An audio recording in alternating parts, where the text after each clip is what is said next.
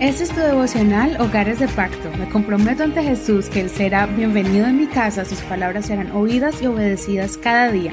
Mi hogar le pertenece a Él. Bienvenidos amigos y amigas, en el nombre de Jesús vamos a comenzar con el capítulo 4 del libro de números. El tema de hoy es preparándose para ser un buen líder. Vamos a leer desde el verso 46, la versión Reina Valera actualizada 2015. Todos los levitas que Moisés, Aarón y los jefes de Israel contaron, según sus clanes y sus casas paternas, desde los 30 hasta los 50 años, todos los que entraban a trabajar en el tabernáculo de reunión, tanto en la labor de servicio como en la labor de transporte, eran 8.580. Ellos fueron contados según el mandato del Señor por medio de Moisés cada uno en su trabajo y en su cargo. Fueron contados conforme el Señor había mandado a Moisés. Saque la lectura de hoy. No olvides leer todo el capítulo completo. En este capítulo podemos aprender acerca del orden de cada levita en la función sacerdotal al desmantelar el tabernáculo para ser transportado de forma sagrada. Si lo hacían mal o con negligencia, podían hasta morir por su imprudencia. De los descendientes de Leví se dividieron tres grupos de servidores, Coad, Gersón y Merari. Los de Coad eran la familia de Moisés y Aarón. Los hijos de Aarón tenían que hacer lo más sagrado, que era envolver los elementos del lugar santo. Los de Gersón eran los encargados de las cubiertas y cortinas y otros elementos que componían el tabernáculo. Los de Merari tenían que transportar las columnas y bases con los elementos de madera que componían la estructura de todo el tabernáculo. Ningún levita debía meterse en la función de sus parientes según sus clanes. Cada uno debía aprender a valorar su posición en el trabajo del tabernáculo y no permitir que los celos dañen su corazón y querer hacer lo que no les correspondía. Ya leímos que dos hijos de Aarón presentaron fuego prohibido y murieron por ese atrevimiento. Esto lo estudiamos en Levítico capítulo 10. Puedes ir a nuestros archivos y escuchar este capítulo. Más adelante vamos a ver que unos miembros de la familia de Coré también intentaron sublevarse y sufrieron las consecuencias fatales. Esto me enseña la importancia de respetar a los líderes que tenemos sobre nosotros, comenzando desde el hogar. Si vives con tus padres, Debemos aprender a honrarlos con el respeto y escuchando sus consejos. En Efesios capítulo 6, verso 2 dice, Honra a tu padre y a tu madre, que es el primer mandamiento con promesa. Cuando uno va creciendo, los jóvenes piensan que ya no deben escuchar ni someterse a las órdenes de los padres. Tengamos mucho cuidado con esas acciones. Si eres un buen hijo, eso mismo vas a cosechar cuando tengas tus propios hijos.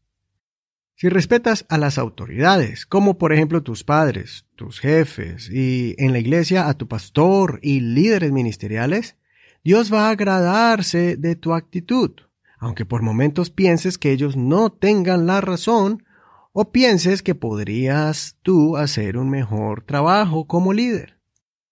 El apóstol Pablo nos enseñó en Romanos capítulo 12, verso 10, amándose los unos a los otros con amor fraternal.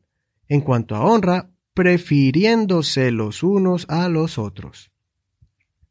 Tarde o temprano tú estarás en posición de liderazgo y vas a poder realizar esas ideas que tengas de forma más efectiva de acuerdo a tus capacidades, pero tienes que ser paciente. Es por eso que el rango de edad para el servicio activo para los sacerdotes era de 30 a 50 años, para que todos pudieran servir en los años de más fortaleza. Los jóvenes estaban en proceso de aprendizaje hasta los 30 años, donde tomaban ahí una posición más activa. Y cuando llegaban a la edad adulta, a los 50 años, entonces pasaban a un lugar de colaboración a los que estaban activos y de instrucción a los más jóvenes. Su experiencia era muy valiosa, muy importante para el ministerio en la casa de Dios.